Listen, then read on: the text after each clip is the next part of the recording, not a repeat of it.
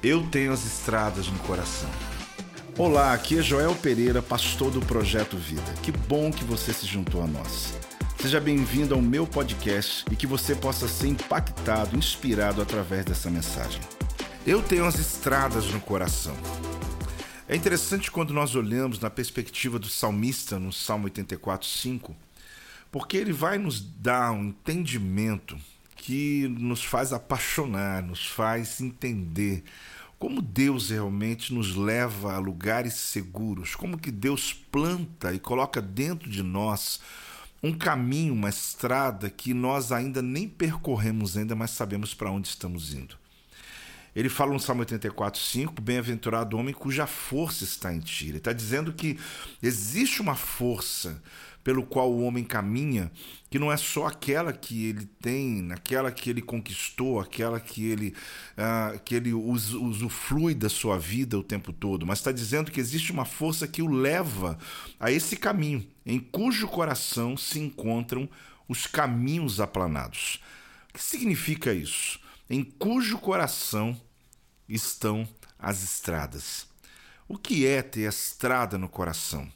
A verdade é que você sabe para onde está indo, porque a pessoa que tem o caminho na mente ah, são pessoas agraciadas, são aqueles que sabem para onde estão indo. Aliás, eu seguiria alguém que, mesmo andando pelo deserto, mas sabe para onde está chegando, aonde está indo, do que seguir alguém que pode estar andando no oásis, num lugar maravilhoso, mas não sabe, não entende para onde ele está indo. É interessante porque essas pessoas elas são conhecidas como os peregrinos do coração. Qual estrada você tem no seu coração? Porque andar com quem sabe para onde está indo é uma satisfação. Porque a questão não é a condição do caminho, a questão é a condição de quem está conduzindo você. Pare para pensar um pouco sobre isso. Às vezes nós estamos seguindo trajetos, jornadas da nossa vida e estamos confiando numa, num senso, num GPS, numa bússola, ah, confiando numa orientação interna, né? Como alguém perguntando para onde você vai, fique em paz porque eu sei para onde estou indo. Mas às vezes nem mesmo você. Você já percebeu que na natureza nós temos animais, peixes e na natureza você vê as aves migratórias, que é interessante, elas são capazes de voar quatro dias sem parar, dia e noite. Elas chegam a percorrer 8 mil quilômetros. Elas chegam a, a, a lugares atravessando continentes, mares, desertos. E às vezes você vê elas passando no alto e não sabe de onde estão vindo, para onde estão indo. A ciência não consegue explicar. E elas viajam por quilômetros e chegam ao lugar. Agora pense bem quando o salmista diz: O pardal encontrou casa, andorinha, ninho para si e os seus filhotes, e eu encontrei teus altares. O salmista está dizendo o seguinte: assim como essas aves, elas chegam ao lugar e nós não sabemos que senso de orientação está dentro delas, assim ele diz: Eu tenho um caminho dos altares do Senhor dentro de mim. Não importa da onde eu estou saindo, mas o meu caminho sempre serão os altares do Senhor.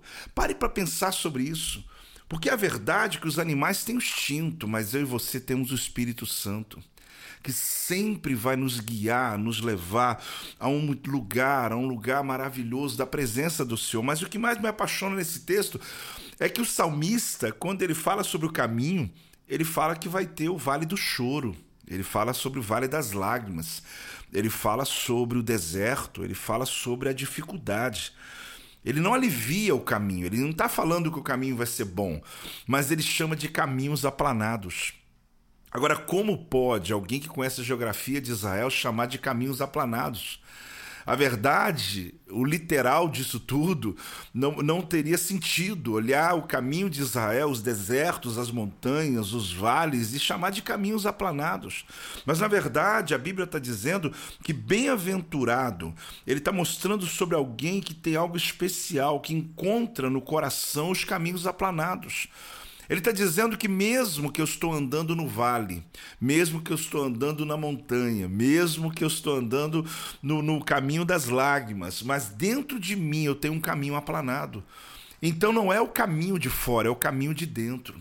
Será que você entende sobre isso? Porque isso me empolga. Quando eu olho esse caminho, quando eu olho esses salmos, eu começo a perceber de que os desafios que eu tenho na minha vida, os desafios que eu vou alcançar no meu futuro, eu sei que eu passarei por eles, mas a questão é que a visão da chegada, ela me sustenta no caminho. Ele não está dizendo que vai ser fácil, mas ele está dizendo que eu já, tô, já estou vendo a chegada. Isso é maravilhoso. Quando eu olho as aves migratórias, eu acho fantástico elas poderem viajar tanto tempo e chegarem ao lugar. Que lugar é esse? A um lugar que elas já tinham um instinto de direção dentro delas. Elas não podem errar o caminho. Porque se elas errarem o caminho, elas vão morrer de fome, elas vão morrer de sede, elas não podem errar o voo. O voo delas tem que ser certeiro.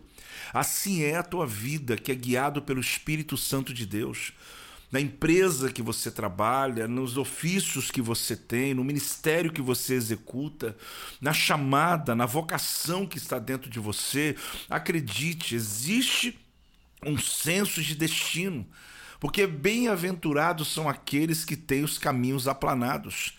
Ele não está dizendo que o teu caminho vai ser fácil, ele está dizendo que não importa o vale que você passe, dentro de você esse caminho está plano eu não tenho como deixar de citar o profeta Isaías, no capítulo 40, quando ele fala é, sobre a voz que clama no deserto.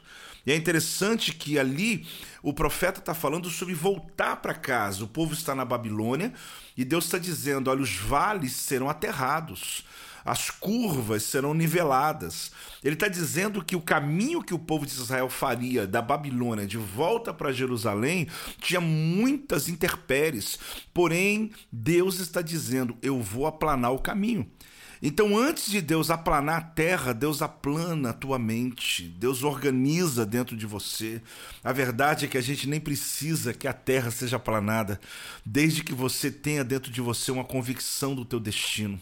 Então, por isso hoje eu digo uma coisa, que esse tema, que essa história, ela possa trazer sobre você essa semente Bem-aventurado aqueles que têm as estradas no coração, que sabe para onde vai, que o lugar que você está, o lugar que você trabalha, o que você realiza, você sabe para onde você está indo. Eu seguiria, porque seguir alguém que sabe para onde vai, até no deserto, nós passamos como se não fosse deserto. Agora, seguir alguém que não sabe para onde vai, ele pode estar passando por estradas lindas, mas o final da história vai ser um caminho que vai levar à derrota. Tome essa palavra e decida esse salmo como um salmo sobre a sua vida, porque Deus quer chamar você de bem-aventurado. Este é o meu podcast. Você pode acompanhar meus conteúdos diários no Telegram e as mensagens completas no meu canal do YouTube. Não se esqueça de me seguir no Instagram. Compartilhe essa mensagem com outras pessoas e lembre-se: quem se adianta, governa.